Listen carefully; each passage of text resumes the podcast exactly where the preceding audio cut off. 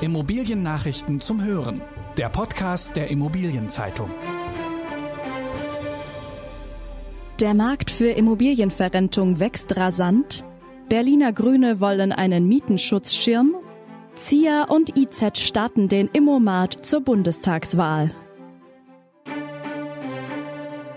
Diese Folge wird gesponsert von WealthCap. Laut der aktuellen WealthCap Immobilien-Trendstudie stärkt Corona das Interesse an Immobilieninvestments. Welche Einschätzungen die befragten Produkteinkäufer, Vertriebspartner und Kapitalanleger im Detail haben, lesen Sie unter expertise.wealthcap.com. Der Markt für Immobilienverrentungen wächst rasant.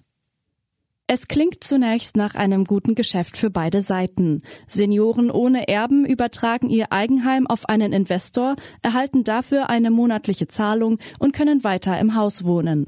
Die Rede ist von Immobilienverrentung, die in Deutschland lange als exotisch galt. Doch ein verändertes Verhalten der Rentner und hohe Immobilienwerte haben eine Vielzahl von Anbietern und Varianten hervorgebracht. Steigende Pflegekosten könnten dem ehemaligen Nischenmarkt weiteren Schub verleihen sein. Doch das Ganze kann gewaltig schiefgehen. In einem schnell wachsenden, unübersichtlichen Markt können sich zwielichtige Unternehmen leicht hinter der Mehrzahl der seriösen Anbieter verstecken. So ist die Finanzaufsicht bereits auf einige schwarze Schafe aufmerksam geworden. So unterschiedlich wie die Anbieter sind auch die Modelle. Nicht bei allen Varianten muss die ganze Immobilie verkauft werden und der Erlös kann statt als Rente je nach Modell ganz oder teilweise in einer Summe fließen. Mehr zum Thema Immobilienverrentung lesen Sie in der Titelgeschichte Die Verrentung kommt ins Rollen der morgen erscheinenden Immobilienzeitung. Berliner Grüne wollen einen Mietenschutzschirm. Der Berliner Mietendeckel ist Geschichte. Die Grünen im Senat haben jetzt aber ein neues Konzept erarbeitet, um den Anstieg der Wohnungsmieten in Berlin zu bremsen. Sie nennen dieses Konzept Mietenschutzschirm und sprechen von einem Pakt zwischen dem Land und Wohnungsvermietern. Dieser Pakt würde Rechte und Pflichten umfassen. Zu den Pflichten von Vermietern soll unter anderem gehören, die Mieten fünf Jahre lang nicht zu erhöhen. Allerdings ist bei niedrigen Mieten ein Inflationsausgleich vorgesehen. Der Mietaufschlag nach Modernisierungen soll auf 1,50 Euro pro Quadratmeter begrenzt werden. Bei Wiedervermietung sieht die Partei zweierlei vor. Vermieter sollen maximal die ortsübliche Vergleichsmiete verlangen können und überdies jede zweite Wohnung an Haushalte mit Wohnberechtigungsschein vergeben. Unternehmen sollen zudem drei Jahre lang auf Ausschüttungen verzichten und das Geld stattdessen in Wohnungen investieren. Wer diesen Pakt unterschreibt, bekommt nach dem Willen der Grünen Zugang zu städtischen Grundstücken und vergünstigtem Erbbauzins sowie mehr Fördermittel bei Neubau und energetischer Modernisierung. Mit dem Konzept wollen die Grünen erreichen, dass mehr als die Hälfte der Wohnungen in Berlin gemeinwohlorientiert vermietet wird.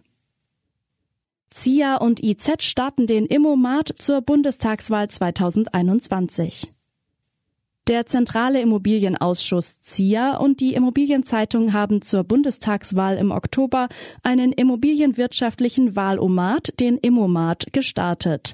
Unter www.immomat.net können Sie Ihre eigenen Standpunkte mit den Forderungen der großen Parteien vergleichen und erhalten so einen ersten Eindruck, wer die Interessen der verschiedenen Branchenteilnehmer am ehesten vertritt. Im Vorfeld haben die Parteien einen Fragenkatalog beantwortet, beispielsweise ob sie die Vergesellschaftung größerer Immobilienunternehmen befürworten, wofür sich nur die Linken eindeutig aussprechen. Beim generellen Recht auf Homeoffice wiederum spaltet sich die Parteiengemeinde in zwei Lager. CDU, FDP und AfD sagen Nein, die anderen wollen es haben. München siegt im Denkmalstreit ums Uhrmacherhäusel. Das illegal abgerissene Uhrmacherhäusel in München muss in seiner alten äußeren Form wieder aufgebaut werden. Das hat der Bayerische Verwaltungsgerichtshof entschieden. Das fast 180 Jahre alte denkmalgeschützte Haus war Teil einer historischen Siedlung in Obergiesing. Vor drei Jahren hat es eine Baufirma gegen das Verbot der Stadt abgerissen, angeblich aus Versehen und ohne Wissen des Eigentümers. Allerdings hat der Eigentümer kurz danach einen Bauantrag für einen deutlich größeren Neubau gestellt. Die Stadt München verpflichtet ihn aber dazu, das Uhrmacherhäusel wieder aufzubauen, nicht das Innere, aber die alte Kubatur. Die Klage des Eigentümers dagegen hat der Bayerische Verwaltungsgerichtshof jetzt abgewiesen. Leipzig kauft den Kohlrabi-Zirkus. Die Stadt Leipzig hat die ehemalige Großmarkthalle gekauft. Für das Ensemble, das auch wegen seiner beiden Kuppeln Kohlrabi-Zirkus genannt wird, zahlt sie der Vicus Group 11,5 Millionen Euro. Leipzig will das Baudenkmal mit Eissportfläche zu einer Sport-, Freizeit- und Kulturstätte entwickeln. Dafür muss die Stadt allerdings kräftig investieren. Die Kosten für die Sanierung des arg in die Jahre gekommenen Gebäudes werden auf 7 Millionen Euro beziffert. Zudem wird mit einem Bewirtschaftungszuschuss Zuschuss von zunächst 270.000 Euro pro Jahr gerechnet. Der Zuschuss soll reduziert werden, unter anderem indem Bauland auf dem Areal vermarktet wird.